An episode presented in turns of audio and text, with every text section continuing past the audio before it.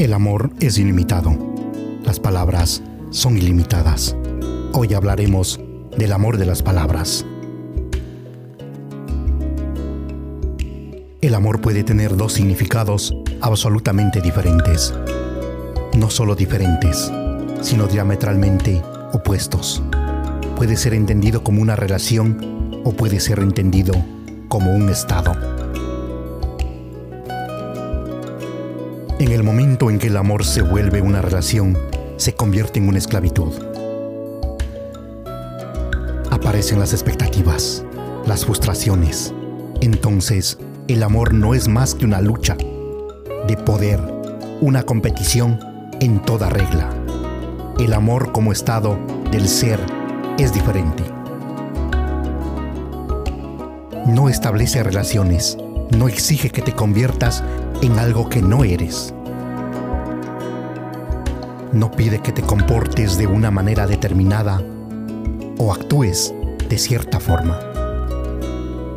No reclama, no invade, solo comparte.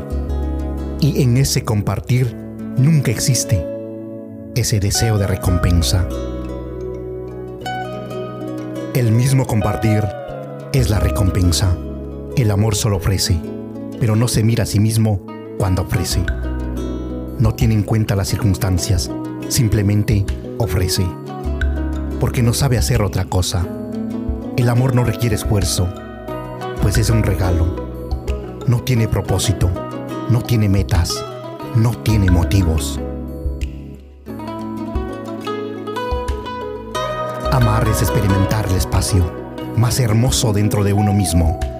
El amor es una danza con la vida, no es un negocio.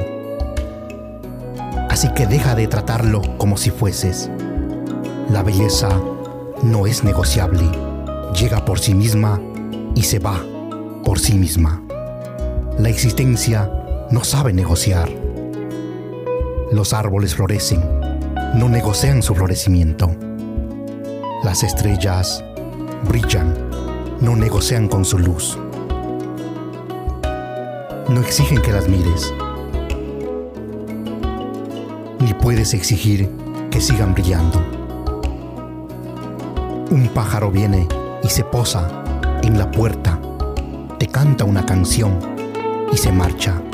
No está bajo ningún contrato, no acepta ningún chantaje, no negocia. No espera nada de ti cuando no tienes amor negocias por seguirlo, ofreces regalos para mantenerlo, pero enseguida lo rechazas si no obtienes un buen precio por ellos. Te conviertes en un mendigo.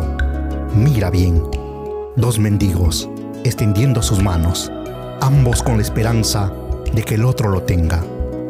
Cuando ven que no es así, ambos se sienten engañados. Aquí está la paradoja. Aquellos que se enamoran no tienen amor, por eso se enamoran. Como no lo tienen, no pueden darlo. De modo que lo buscan en otro. Cuando dos personas están verdaderamente enamorados, ocurre uno de los fenómenos más bellos de la vida. Estar juntos, sin embargo, estar tremendamente solos. Están unidos, pero su unión no destruye. Su individualidad de hecho la realza.